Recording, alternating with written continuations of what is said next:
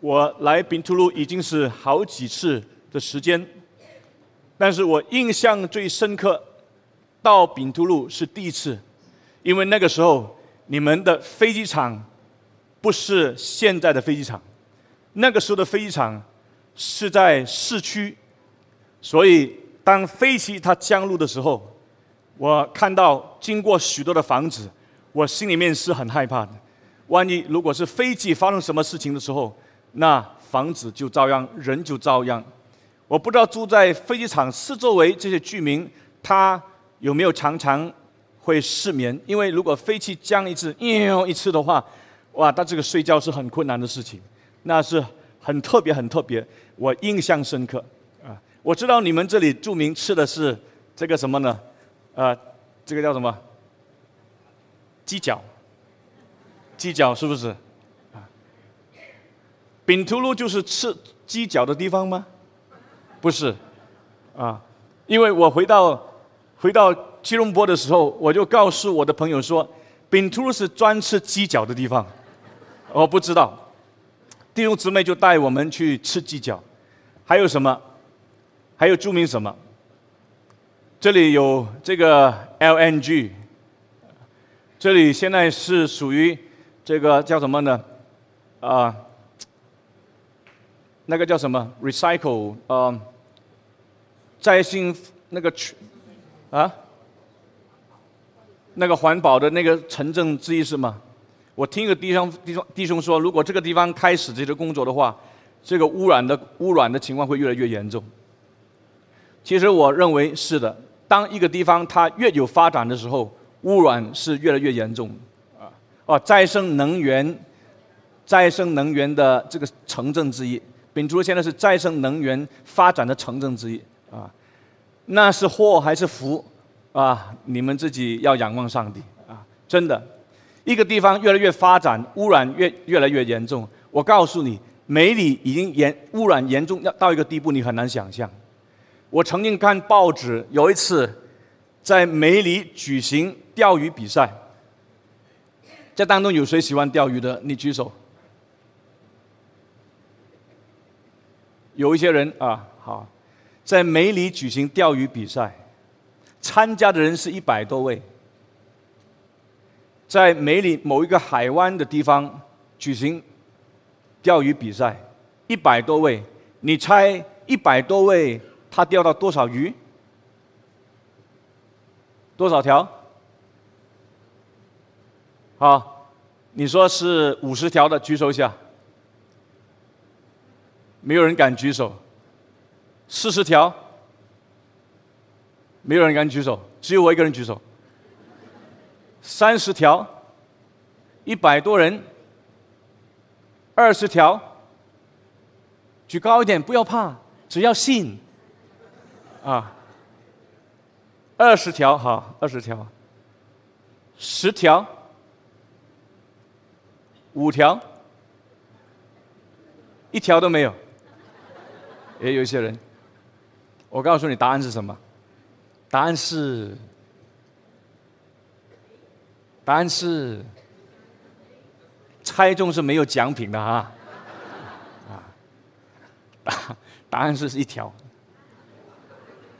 一百多人才钓一条鱼，而且那一条鱼你知道多大？这么大？这么大？这么大？这么大？这么小，你相信吗？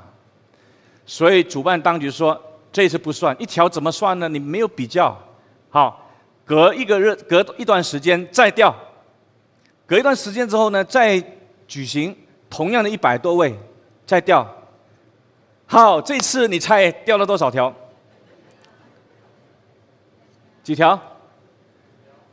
拍鞋啊！我告诉你，还是一条啊。真的，你看到这种情况的时候，你说这个污染情况是多严重？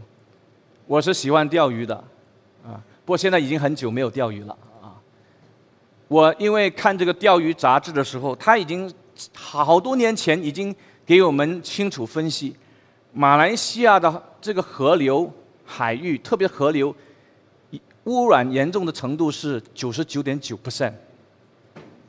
你想象一下，严重到这个地步。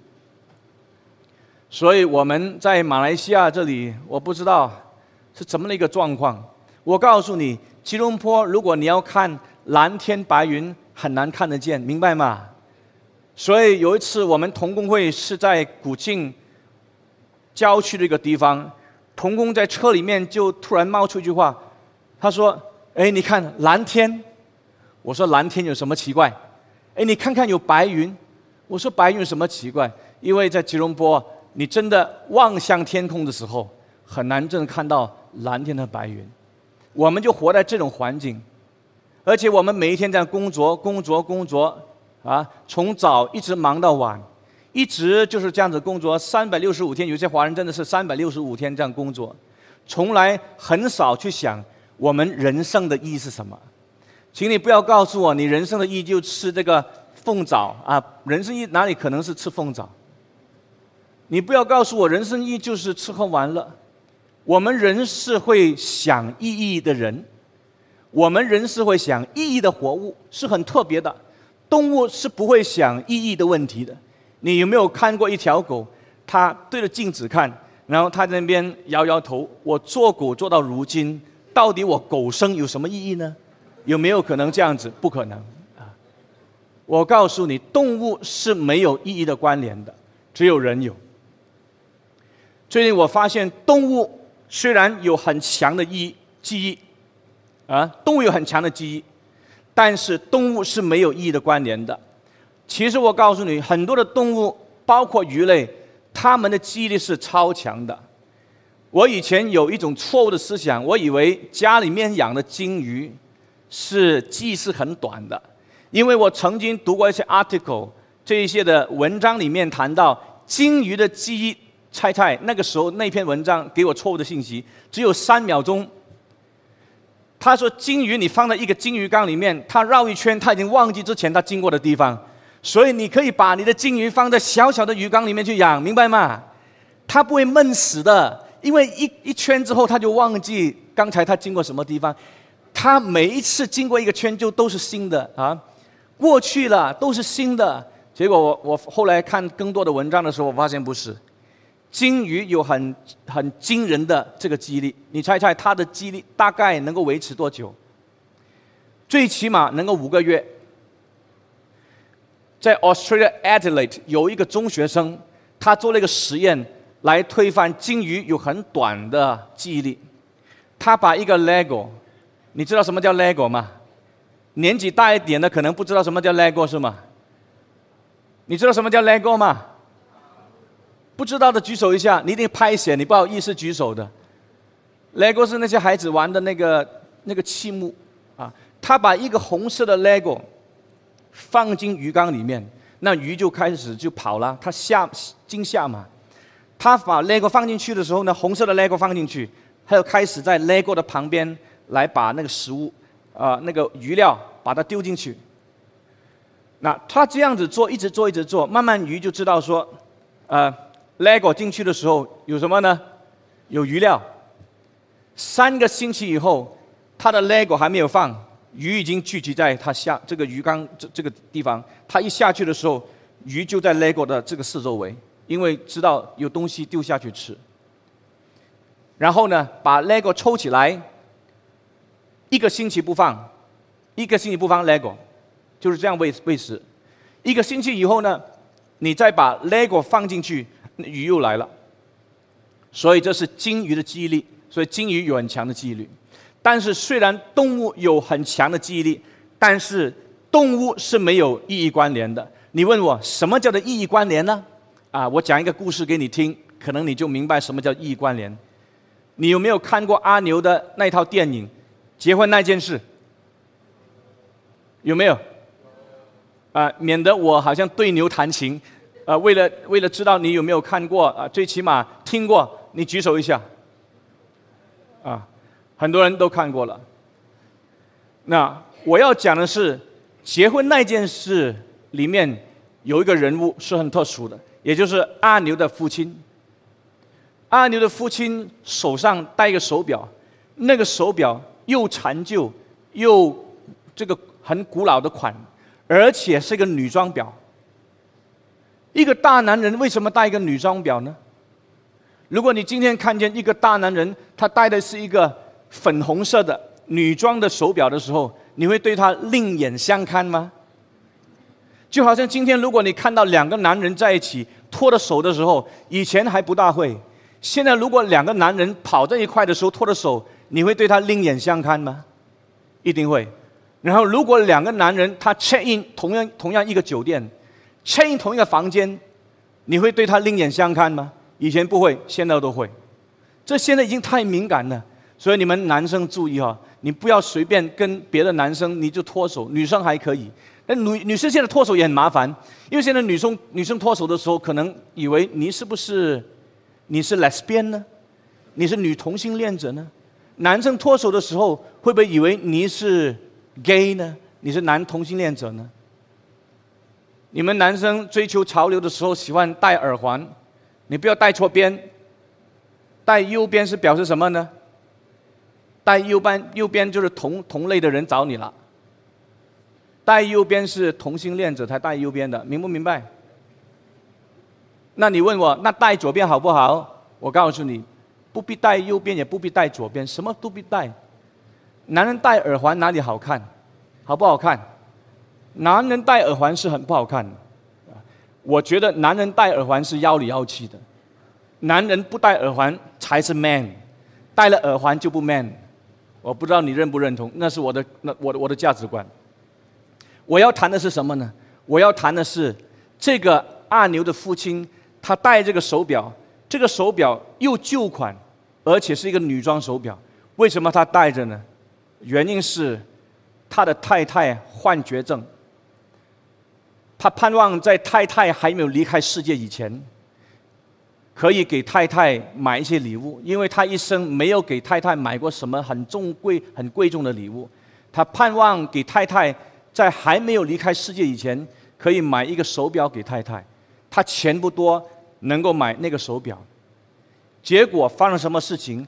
手表买了，可是。太太却在他买手表的过程当中的时候，在家里面去世。阿牛他心里面很难过，不能够体会他的爸爸到底跑到哪里去。结果等到爸爸赶回家，盼望把手表送给他太太的时候，太太去世了。阿牛作为儿子，就责备他的他的爸爸啊，从此不原谅他的爸爸，父子的关系就有很大的隔阂。从那天开始，他的爸爸就戴着这个手表。为什么？因为要纪念他去世的太太，也要常常提醒他对太太的亏欠。这种是很特殊的意义的关联。那个手表对你来说没有什么关联，但是那个手表对那个人来说有很特殊的关联，因为这些事情是人情事物发生之后对人有一种很特殊的关系。这是动物没有的。这样，你要问一个问题：我们人既然是一个会探求人生意义的活物，我们人生意义是什么？我们作为一个男人，我们说人生意义就是我们要扛起整头家，我要照顾我的家。其实这是很伟大的这样一个理想，很伟大这样的一个责任。今天我们做男人的，我们就应该承起整头家里面经济的责任。家里面经济的责任，主要的那个肩头肩扛肩头的，不是女人，是男人。我们男人应该好好扛起整头家，我们照顾整头家，那是我们理所当然的责任。你今天看到社会当中有许多的男人，他们是在扛起经济责任这一块的时候，常常有很多的缺很多的缺陷，有很多不负责任，找大耳窿、赌博等等，欠了整身债。结果家破人亡，这是我们看得很清楚的。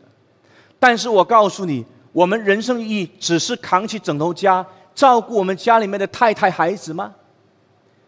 有一个女生，她告诉我，她是一个单亲家庭，我现在什么人生意义都没有，我的人生意义就是放在我的孩子的身上。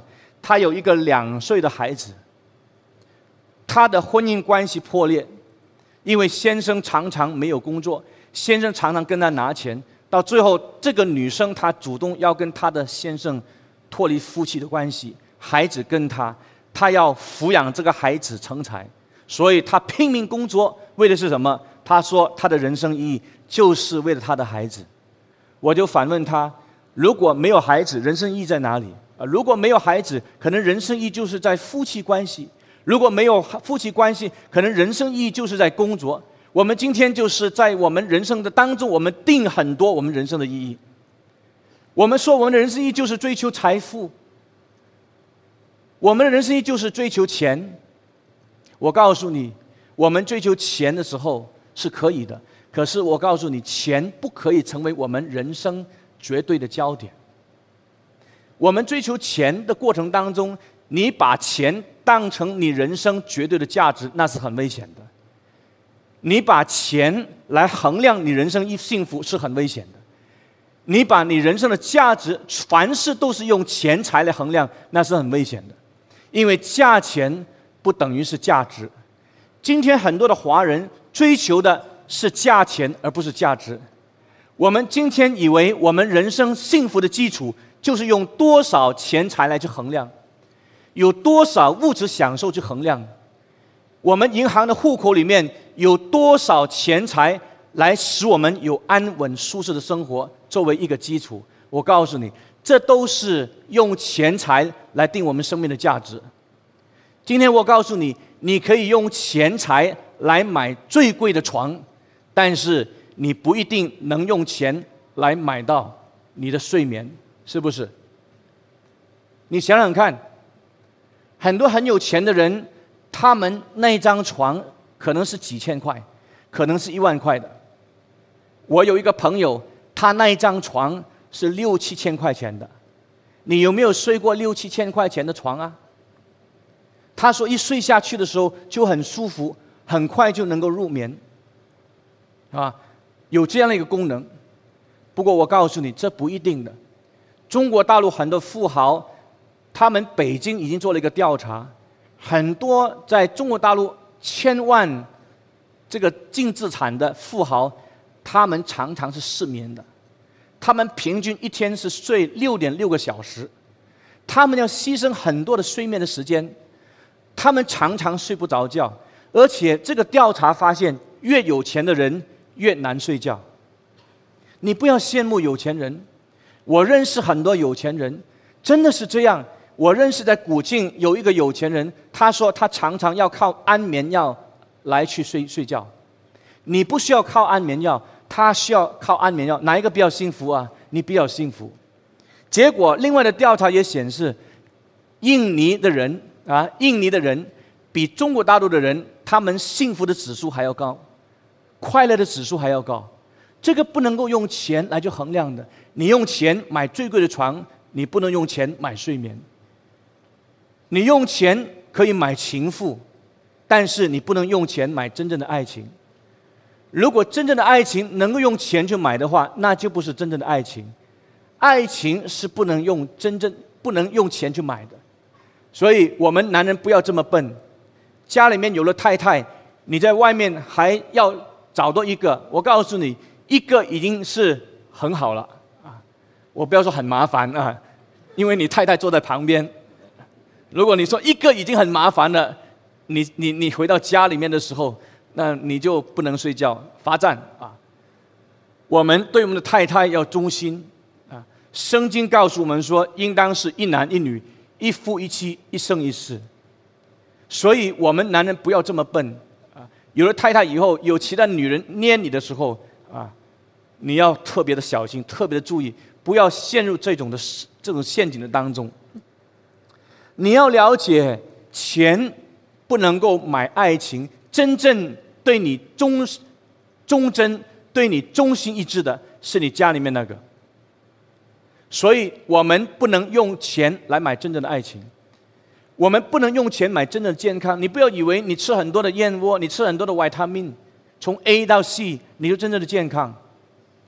很多没有钱买买维他命的人，他们比我们更健康，是不是？他们整天劳动，上帝给他们有很大普遍的恩典，他们比我们更健康啊！你看我们这些城市的人，我们可能走了一公里以后开始喘气，那些七八十岁的，可能他可以走十公里，气不喘，这是你看到很特别、很特别的。所以我们不要迷信，钱财不是定我们人生价值这个标准。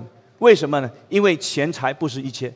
你说钱财当然不是一切，但是没有钱万万不能，是不是？我不是叫你不要钱财，但是我是告诉你说，钱财不能够定我们人生的价值，因为我们人生的价值，我们人生的意义不是用钱财去定。那我们用什么去定呢？我们怎么样来定我们人生的价值？首先，你首先注意，你现在认识的是你到底是谁。为什么我这样子讲呢？因为如果你先不认识你是谁，你的价值在哪里的时候，你不能知道，你不能了解你人生的意义，你人生价值在哪里。我给你举一个例子：手表的意义，手表的价值在什么地方？手表的功能是什么？手表的意义和价值是什么？你说看时间，是手表的功能。它存在的价值，就是让我们看时间。但是我告诉你，不单是看时间，还有另外一个很重要的手表。第二，它是一个艺术品。你今天你的概念要改改改变过来。手表不单是看时间的一个东西，手表也是一个艺术作品。一个好的手表就是一个很好的艺术作品。这是很好的手表。它里面的零件机这个机械配合精细到个地步，是我们很难想象的。它可以几千个机器凑在一块的时候，能够成为一个 automatic 的一个手表，精细的程度是我们很难想象的。所以你不说，你不要说，今天我已经有手机了，看时间了，我不需要手表。我告诉你，手表是一个艺术艺术作品，谁定它的价值？不是他自己定，乃是人定的。我们照它定它的价值，所以它的功能给我们看时间，它是给我们欣赏的时候。这样这个手表应该放在什么地方呢？手表给我们欣赏，手表应该给我们知道时间，它应该放在什哪哪一个位置呢？应该在这里手腕上，啊，古老一点的那种腕表的时候，就是放在袋子里面。总而言之，就是我们可以拿来看。看时间，欣赏它。手表如果会说话，手表能不能够对主人说：“我不要在手腕这个地方，我要在额头这里，可不可以？”我不要在这里，或者我要在这个地方，可不可以？这个地方可不可以？或者他说他要在这个地方，脚踝的地方，可不可以？我问你，可不可以？不可以。为什么不可以？因为它存在的价值，它存在的意义，这个东西存在的定位是谁定？是人定的，不是他定的。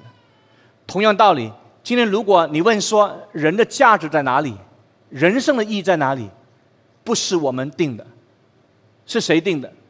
是创造我们的上帝定的。你说我们的生命不是上帝而来的，我们的生命是从我们父母亲而来的。我告诉你，我们的生命不是从父母亲而来的，因为如果你说我们的生命是从父母亲而来的，那我们父母亲的生命是从哪里来的呢？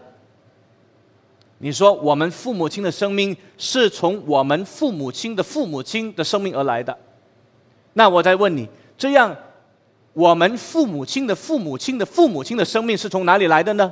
哦，你说我们父母亲的父母亲的父母亲的父母亲的生命，是从他们父母亲的父母亲的父母亲的父母亲的父母亲的而来的。你这样推论下去的时候，你就能够明白，这个世界上出现的人是从哪里来的。这个世界上出现的人不是自自然而来的。如果你相信今天手表有人制造，你相信这些没有生命死的东西本身都有这个制造者。然后你现在告诉我，这个这么奇妙的世界，我们作为这么奇妙的生命，竟然是没有创造主。我问你，合理性在哪里？我现在不是用这个证据式来证明上帝的存在，我不是。我现在挑战的是，如果你说啊，人的生命是自自自然而来的话，那是一种迷信，真的是一种迷信。然后你告诉我啊，不是不是，我不相信人是自然而来的，我相信人是猴子变来的，这是一般上我们对进化论的说法。你相信你是猴子变来的吗？你如果你相信你是猴子变来，你现在举手一下。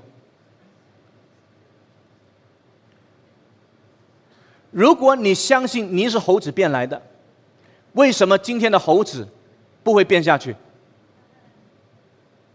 今天的猴子就是猴子，你把猴子关在动物园里面，你去看它，到底你看它还是它看你？这是很相对的事情啊。它的笼子里面去看你，你的笼子外面去看它，到底谁看谁？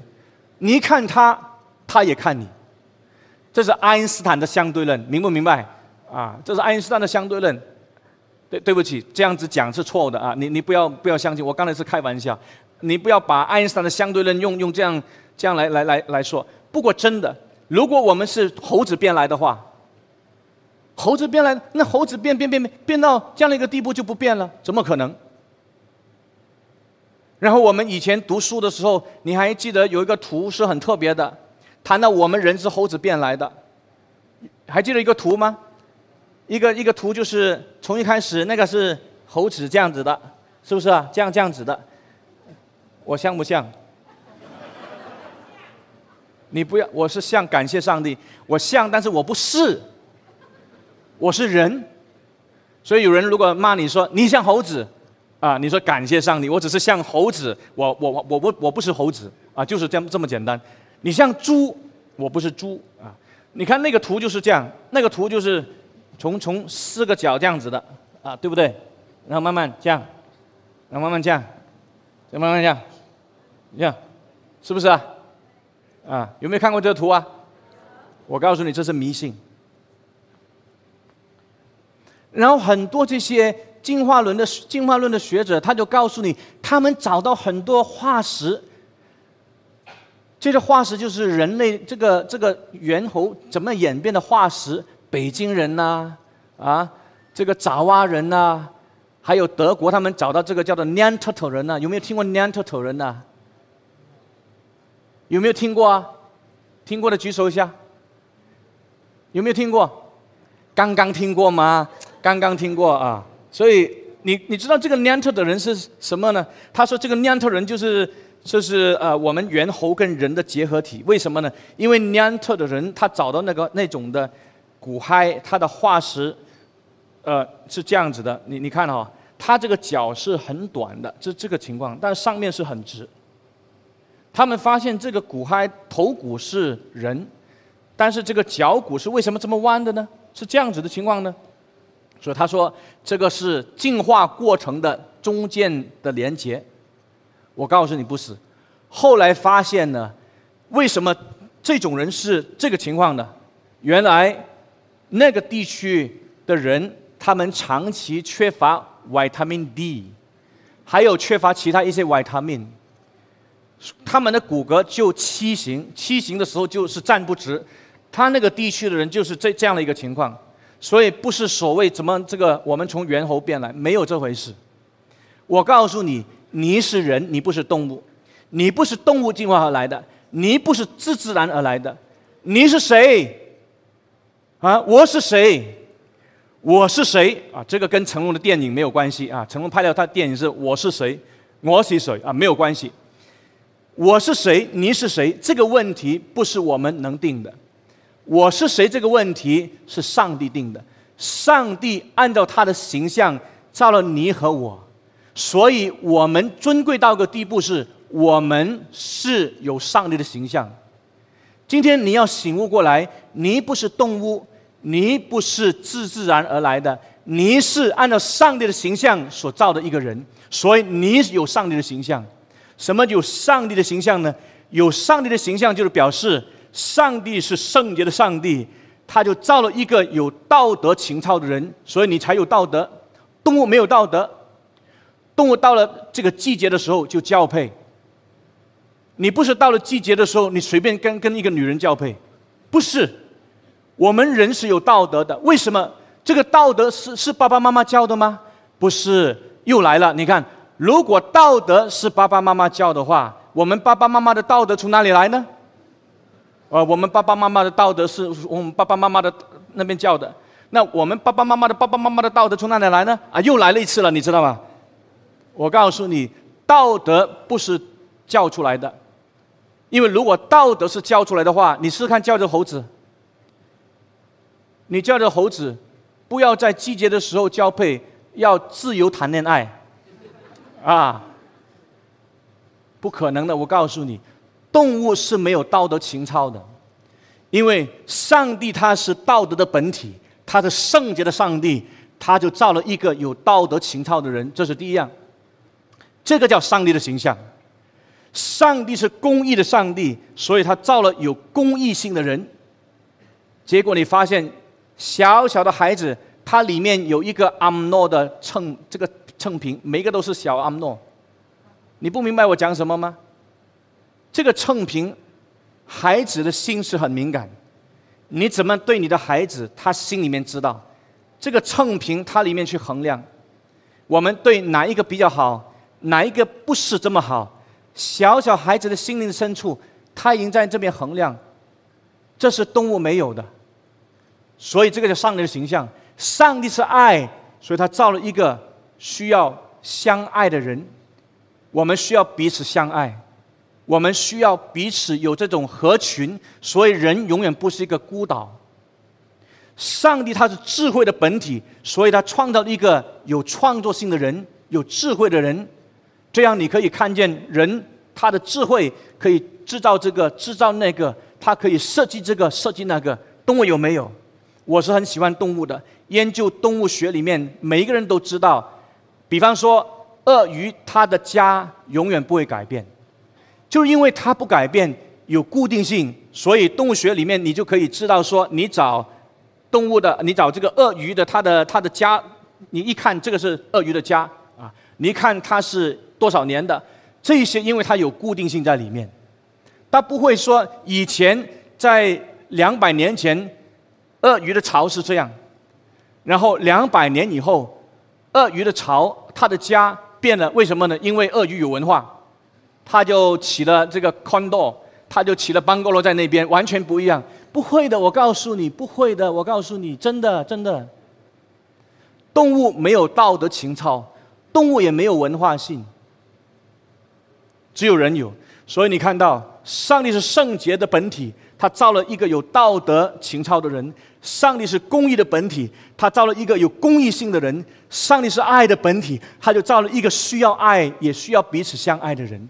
上帝是智慧的本体，他就造了一个有智慧的人，所以可以制造，可以设计。这样子，我们就知道文化之所以可能，是因为人有智慧。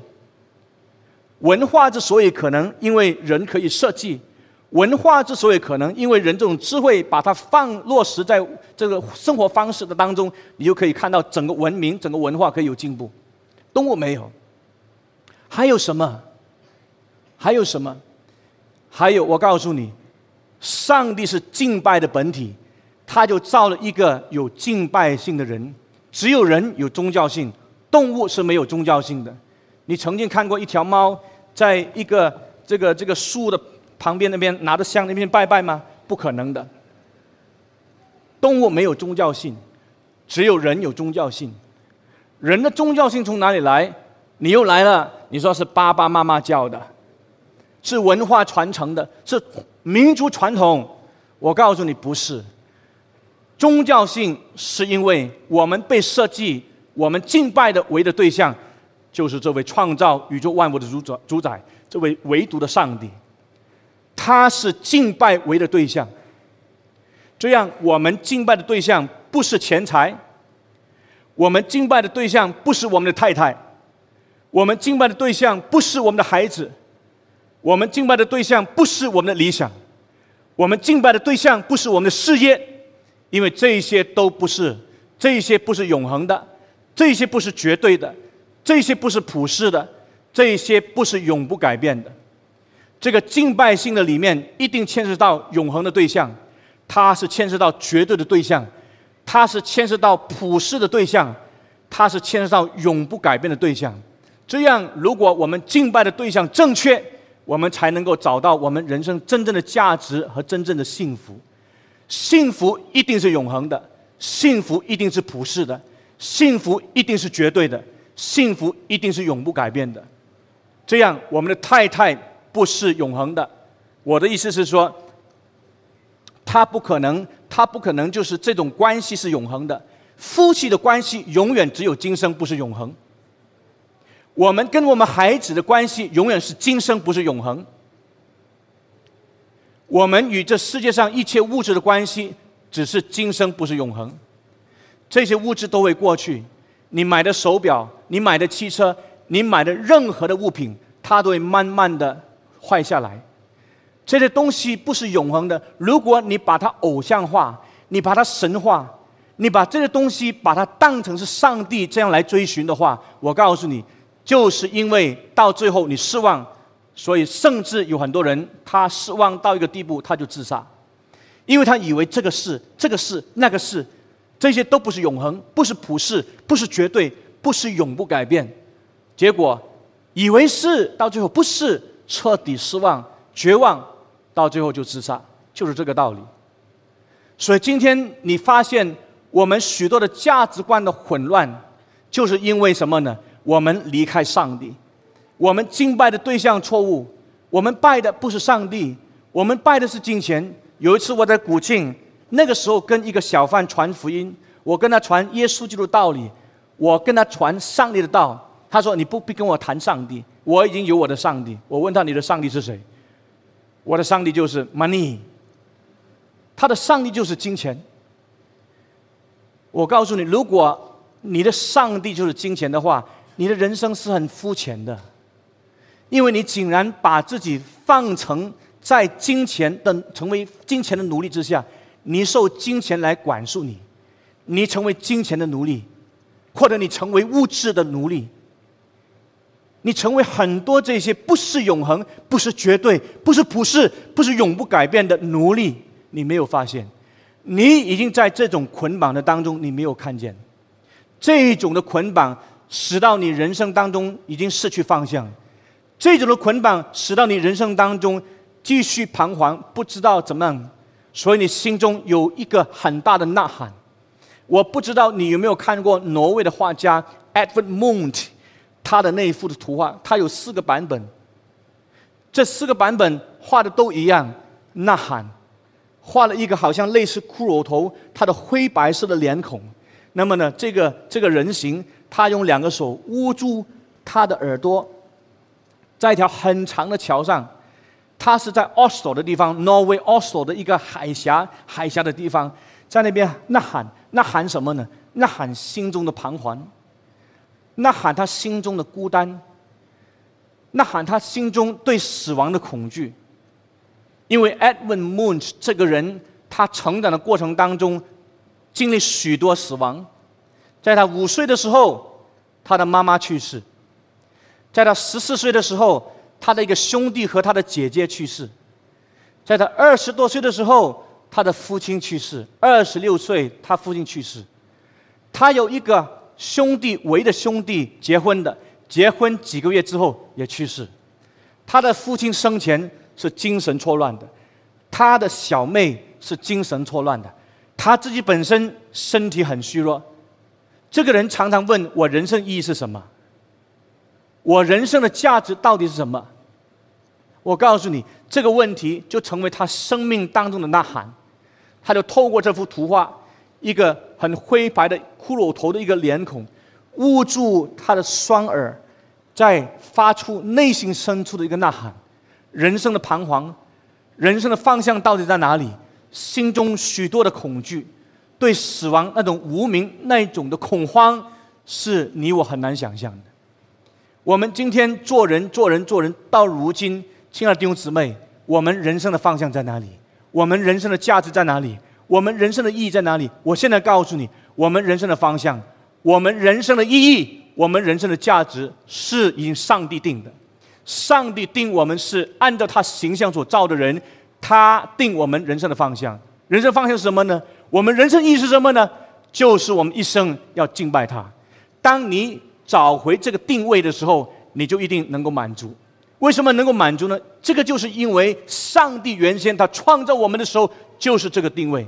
我们人的定位不是用金钱来定，我们人生的定位不是家庭成员来定，我们人生的幸福不是因为我们这个银行的户口有多少钱财来去定，我们人生的幸福不是我们健康与否来定，我们人生幸福不是因为我们有学问没有学问，有结婚没有结婚。到底是丑陋，或者是你是很英俊潇洒、很漂亮来定？人生幸福、人生价值是从我们人的本质，我是谁来定？这个定位是上帝定，因为我们不是自然而来的，我们不是演变而来，我们不是进化而来，我们是上帝所创造的人，所以你有尊严，你的价值崇高的这个地步，你有没有发现？我盼望你发现。你受许多的偶像所捆绑，这种偶像就是罪，因为上帝说，凡不敬拜他的就是罪，应当敬拜的你不敬拜，那是很严重的罪。你把其他的这些会过去的，它不是永恒的，它不是绝对的，它不是普世的，它不是永不改变的。你把它当成是神明来拜，那是你很大得罪上帝。今天我盼望你清楚，你醒悟过来。不要再拜我们民间信仰这些所谓的神明，为什么你要拜孙悟空？孙悟空他哪里是神？你说为什么你来污蔑我们民间信仰的神明？孙悟空是谁创创造出来的？孙悟空是《西游记》里面一个虚构的人物。孙悟空是吴承恩写的，吴承恩写《西游记》，写了《西游记》，写《西游记》里面就是有这个沙和尚、猪八戒，有孙悟空。这是虚构的人物，虚构的人物为什么你要拜他？你为什么敬拜这个关云长？关云长是一个英雄人物，关云长是一个实实在在的人物，人怎么可能他变成神呢？不可能，神就是神，人就是人，人不可能变成神，因为他的本质是完全不一样的。我们今天不应该拜孔子，我们今天不应拜关公。我们今天不应该拜孙悟空，我们今天不应该拜雷公。雷公不是神，雷公哪里是神？高雄有一个小孩子，他问他爸爸那句话，过了他爸爸一巴掌，一巴掌。显然雷公不是神，为什么呢？因为高雄的路上，你从台北到高雄的那个路上，有一座很旁边路旁有一座很大的庙宇。庙宇旁边有有一座很崇高的这个雷公像，这个很崇高的雷公像的时候很威武。有一次，这个做父亲的有个做父亲的带着他孩子从台北经过高雄，就是这个地方的时候，然后就看到这座像，这个孩子望上去看，哇，太崇高了。不过他发现雷公像上面多了一个东西，多了一支避雷针。雷公像有避雷针，雷公不是管辖雷的吗？打雷的吗？雷公需要怕雷吗？我问你啊，现在雷公像上面有一只避雷针，他就问他的爸爸：“爸爸，爸爸，那一只是什么？”爸爸说是避雷针。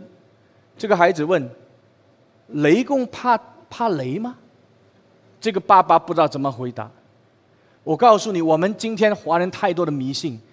我请你注意，不要拜这些。我以前就是这样的一个民间信仰的背景。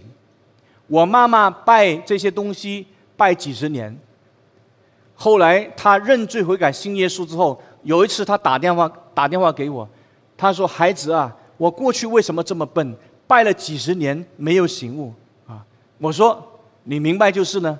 以前我一直跟你讲，不要拜这些，不要拜这些。你就说。”你骂我的这个神明，你你咒诅的神明，我其实没有咒诅，是他加进去的啊！今天我在这里澄清一下啊啊！从从吉隆坡来的，你不要告诉我妈妈，不要告诉我妈妈。我我跟我妈妈讲很多很多，她不听。只有等到上帝开恩给她的时候，她整个人醒悟过来，不再拜这些。我告诉你，我妈妈看钱很重，我们都是穷很从一个很穷的家庭家庭环境长大的。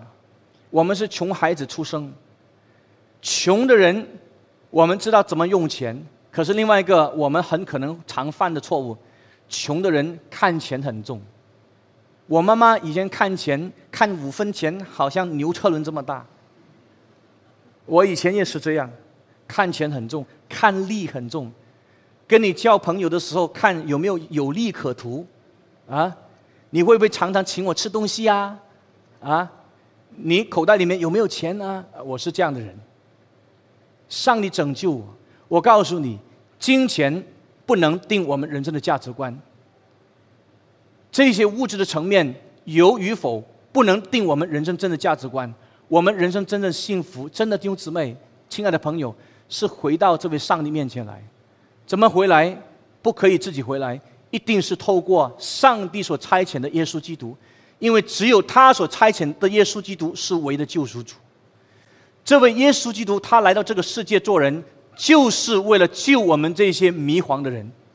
这位耶稣基督就是要救我们失去方向的人，耶稣就来是要寻找拯救世上的人，耶稣就来要拯救我们失去人生意义的人，耶稣就来是要我们回到我们人生意义的源头，是这位创造我们宇宙万物的上帝，这位的上帝是我们人生的意义。回来这个人生的地位的里面，我们荣耀他，我们敬拜他的时候。我告诉你，这是我们人生真正的满足。靠着他的真理来过圣洁的生活，靠着他的真理来过真理的人生，光明磊落的人生，这是我们人生最大的幸福。所以，这位耶稣基督来了。这位耶稣来的时候，他是要站在我们罪人的地位来承担上帝的刑罚，因为圣经告诉我们说，罪的公价乃是死。你明不明白？当今天你离开上帝，你正在罪的捆绑当中的时候，谁能拯救你脱离罪的捆绑？谁能拯救你脱离死亡的权势？谁能拯救你脱离撒旦、死亡、罪的这个恐吓？没有任何一个人。你的老师不能救你，你的祖宗不能救你，这世界上任何的哲学家不能救你，宗教领袖不能救你，唯有一位能够救你的，就是这位耶稣基督。罪的公价乃是死，所以今天我们已经死了。你说我没有死，我告诉你，你没有耶稣，你死了。死是什么解释？你跟上帝这个关系已经死了，你跟上帝这个关系已经剪断了，已经隔绝了。上帝现在怜悯你，给你普遍的恩典，还可以活几十年。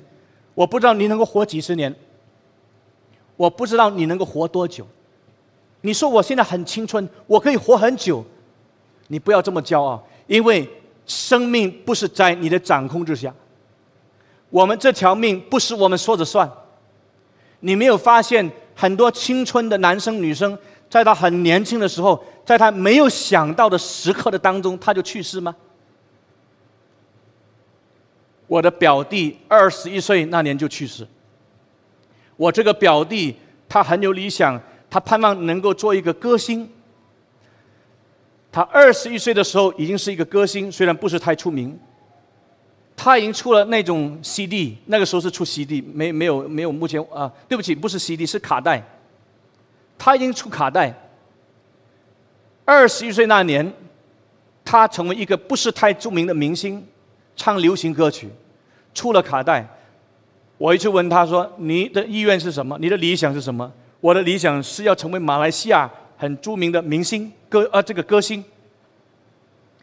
二十一岁那年，他跟我的外婆吵架，我的外婆用很恶毒的话来咒诅他。结果我的表弟很生气，很难过，开了车子就冲就冲出去开车，开车的过程当中就发生意外，就这样去世。就是因为我这个表弟去世，所以我的舅舅。他还没有信耶稣以前，他一直不能原谅我的外婆。他说：“就是我这个妈妈用这么恶毒咒诅我的孩子，我的孩子开车出去就死掉了。”那是我二十一岁的表弟。我另外一个表弟三十三岁就离开世界，就是同样一个这个舅舅。二十一岁的孩子发生车祸去世，三十三岁这个也是男生，患病一个多星期以后就去世了。他中了 virus，我看他的时候，他刚刚从医院出来，后来他说我休养就好。我说你最好还是好好去看医生。他说好。看了他以后，一个星期他就去世了。你看，我们人生很短暂。如果你到坟墓去看，你可以看到墓碑，有些人他是五岁就去世的，有些人他是十多岁去世的，有些人他可能是这个三十多岁、二十多岁、五十多岁、六十多岁、七十多岁去世的。什么年龄层都有，这表示什么呢？这表示我们人是很虚妄的，我们人生是很短暂的，我们人生只是几几十年，人生七十古来稀，我们能讲什么？所以我们要重新好好去评估我们人生的价值和意义是什么。亲爱的弟兄姊妹，亲爱的朋友，我告诉你，我们追逐人生的意义不是钱财。你还记得亚历山大大帝他死的时候？他亲口告诉他的官员：“他说，当我死的时候，你注意，我死了以后，给我扛棺木的是医生，你要吩咐那些看我的医生来扛棺棺木。第二，当把棺木扛去坟墓的过程当中，请你把我能够赚取的金银宝石，把它丢在地上，一面扛一面走的时候，一面把这些金银宝石丢在地上。”第三，你在我的棺木的两旁挖两个洞，我的两只手要伸出来，这样子扛到坟墓去埋葬。他的官员就觉得很奇怪，为什么我们的将军有这样的遗愿呢？将军，你这样遗愿到底是什么意思呢？他说，用一生来扛棺木，是表示我要告诉世界上的人，包括今天的你和我，医生。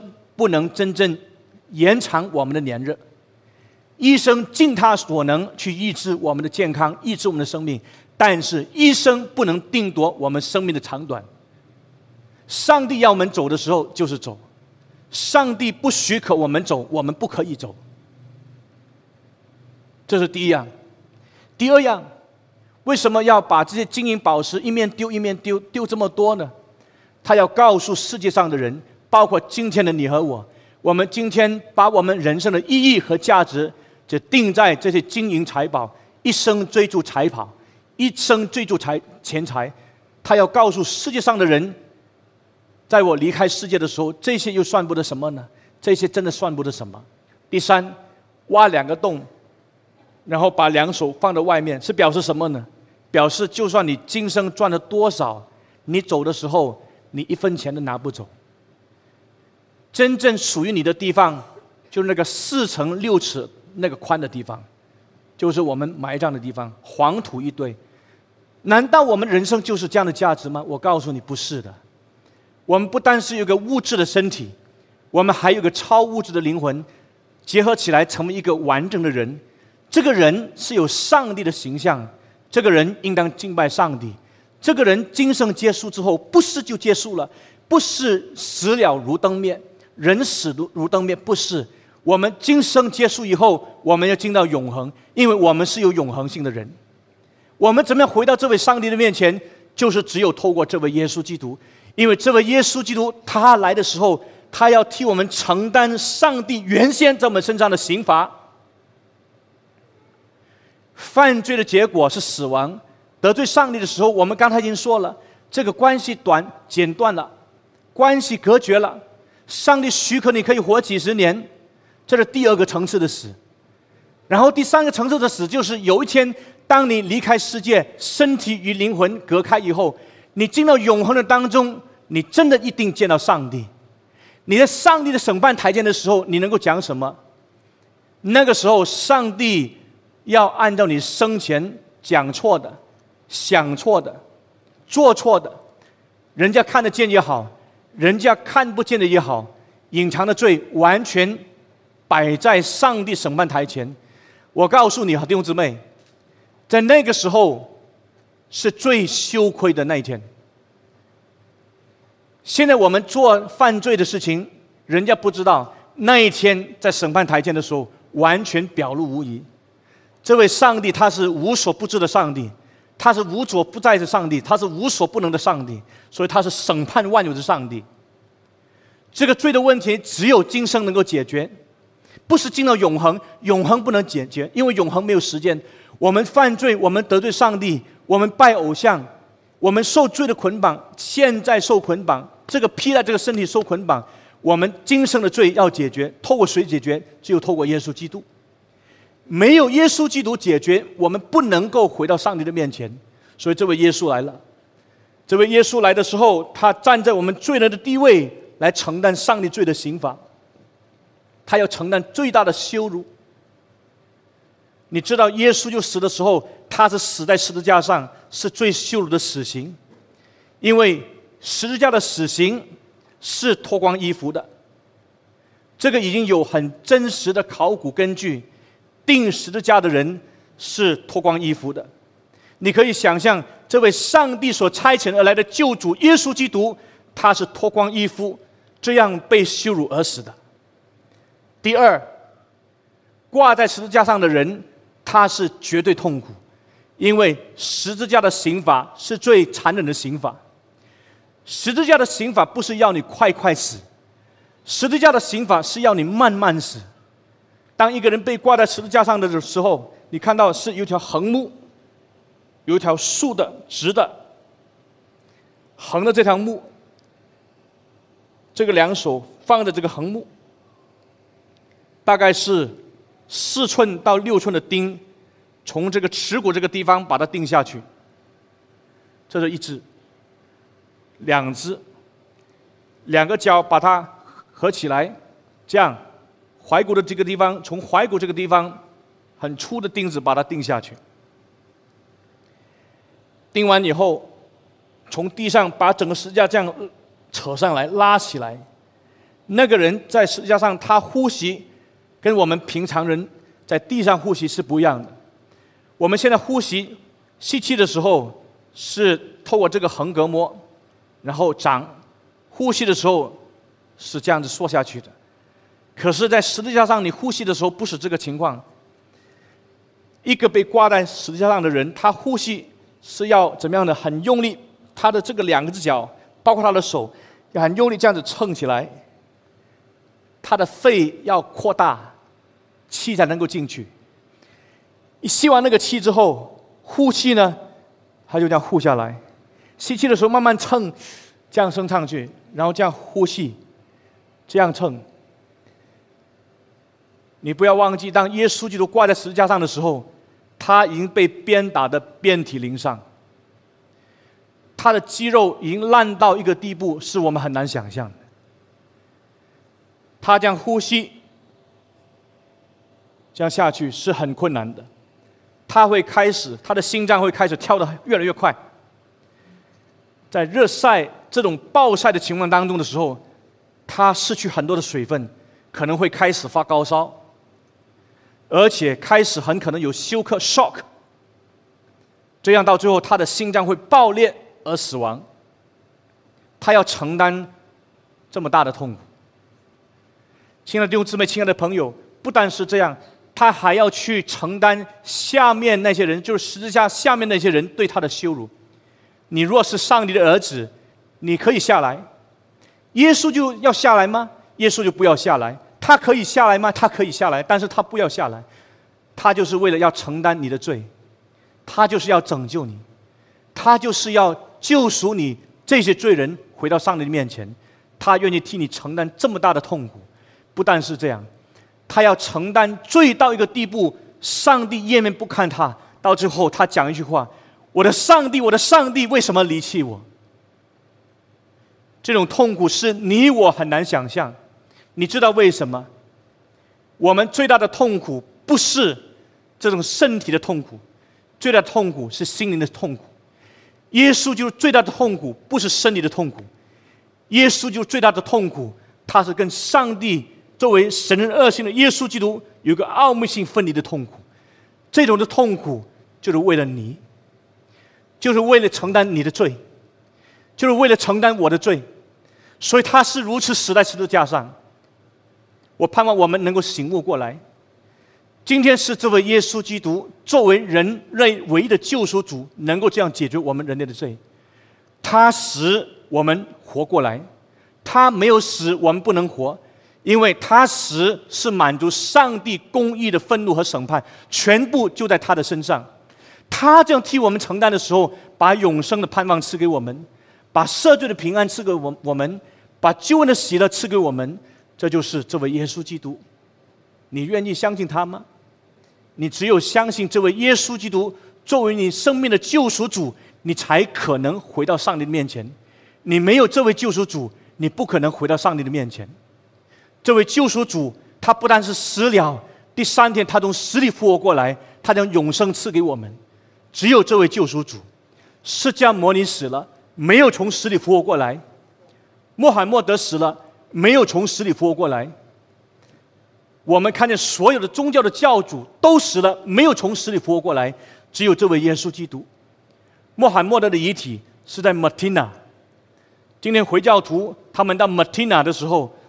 就是要去看穆罕默德的坟墓，因为马蒂娜成为有这个这个回教徒的其中一个圣地。耶路撒冷是一个圣地，麦卡是一个圣地，马蒂娜是一个圣地。释迦牟尼的遗体是火化的，他没有坟墓，只有耶稣基督的坟墓是空坟墓，因为他已经从死里复活过来。这位是唯一的救赎主。我盼望在座的弟兄姊妹，盼望在座的朋友，我们看见。我们生命当中真正需要的是这位耶稣基督，这位耶稣基督他是唯一的救赎主，把我们领回回到上帝的面前，重新敬拜他，找到我们人生真正的幸福，我们人生的价值，我们生命当中真正的意义。愿上帝怜悯我们，你愿意吗？我们现在低下头，我们现在低下头，你愿意认识这位耶稣基督吗？你愿意借着这位耶稣基督回到上帝的面前吗？你知道你是按照上帝形象所造的人，你不是动物，你不是自然而来的，你是人，你的尊贵已经失去方向，你人生的价值失去方向，你生命的意义失去方向。透过这位耶稣基督的救赎，把你挽回，回到上帝面前。重新敬拜他，认识他，你求他赦免你的罪，洗净你一切的不义，赐你永生，赦罪的平安，救恩的喜乐赐给你，你愿不愿意？你说主啊，我不愿意再过一种颓废的人生，我不愿意再过一种失去人生方向、意义、价值的人生，我愿意回到上帝的面前来敬拜他，认识他。我需要耶稣基督的赦罪，求耶稣就赦免我的罪，求耶稣就赐我永生，求耶稣就带领我一生。你愿不愿意？你不是对我讲，你是对上帝讲，你肯不肯？如果你肯的话，请你在你的座位上，你把你的手举起来。今天晚上，你愿意决志，相信耶稣基督做你的救主和生命的主，你愿不愿意？如果你愿意。请你在你的座位上，你把你的手举起来，有没有？感谢主，感谢主，感谢主，感谢主，感谢主，感谢主，举了就放下。还有没有？还有没有？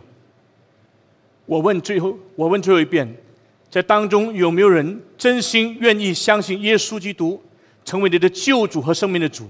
如果有的时候，请你在你的座位上，你把你的手举起来，我为你祷告。还有没有？感谢主，感谢主，感谢主。感谢主，举了就放下。感谢主，举了就放下。我们的救主耶稣基督，我们感谢你，因为你按照你的怜悯，你如此施恩给罪人，使罪人能够归信你。这全然是出于你的恩，因为我们信不是出于我们自己，也不是靠我们自己行为所能成就的，一切都是本乎你的恩典。感谢上帝，你救赎的旨意，你的恩典这样成就在人的身上。叫我们惊讶，看见你的国这样建立，看见你的国这样扩展，我们将荣耀归你，直到永永远远。刚才决志信靠耶稣基督的主啊，你看见他们，上帝啊，愿你保守他们一生相信，一生信靠你，一生敬畏你，一生荣耀你的名，一生成为主耶稣基督的见证。上帝，你保守他们，保护他们脱离撒旦的网罗。保护他们脱离撒旦的权势，保护他们脱离撒旦的攻击。虽然常经历患难，但是却常可以在患难当中出来，因为我们知道，就算我们四位四周受敌，我们却不被困住；我们心里作难，却不知失望；我们遭受逼迫，却不被丢弃。虽然被打倒，却不致死亡，因为都是你恩典如此保护我们。你在他们四周围设立盾牌，因为你实在要成为他们的山寨磐石和随时的帮助。我们求你这样垂听我们的祷告，引导他们的人生，奉耶稣基督的名，阿门。我在为刚才就是一生在丙突路要为主做见证的弟兄姊妹祷告。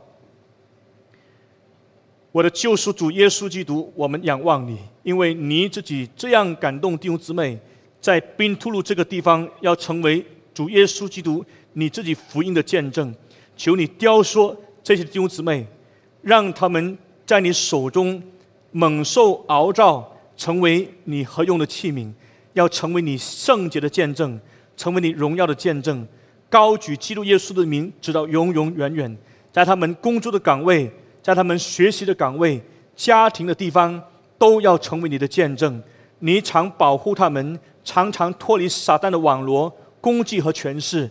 你保守他们的脚步，不是向左，不是向右，引导他们一生走义路。你用真理引导他们，你用圣灵感动他们，一生归向你，一生敬畏你。愿他们的理性常常继续回归你的圣道，他们的感情常常喜爱你自己的正道，他们的意志一生降服你正道的旨意，因为他们已经奠定性志，一生要遵着你的旨意而行。求你赐福这样的年轻人，你赐福这样的成年人，你赐福这样的少年人，或是年长，或是年少。都求上帝如此赐福，愿这些人都成为丙突路的祝福，而且是大大的祝福。求你复兴病毒的教会，常常传福音，勇敢传福音，为耶稣基督死而复的福音常常做见证。你复兴的火临到这个地方，兴起许多的弟兄姊妹，常常屈膝进行祷告。我们求你这样垂听，奉主耶稣基督得胜的名祈求，阿门。我真对你们有一些的劝诫，你们好好听下去。这个地方是你们工作生长的地方，你们欠这个地方福音的债，常常传福音，常常为这个地方祷告，并且常常努力读圣经，常常在上帝面前要纪念他许多的工作，纪念教会。教会有许多软弱，不要紧，我们常常纪念教会。我们应当常常屈膝下来，做一个常常祷告的人。阿门。求上帝赐福你们平安回去。真心，因为这个觉知在上帝面前，不要开玩笑。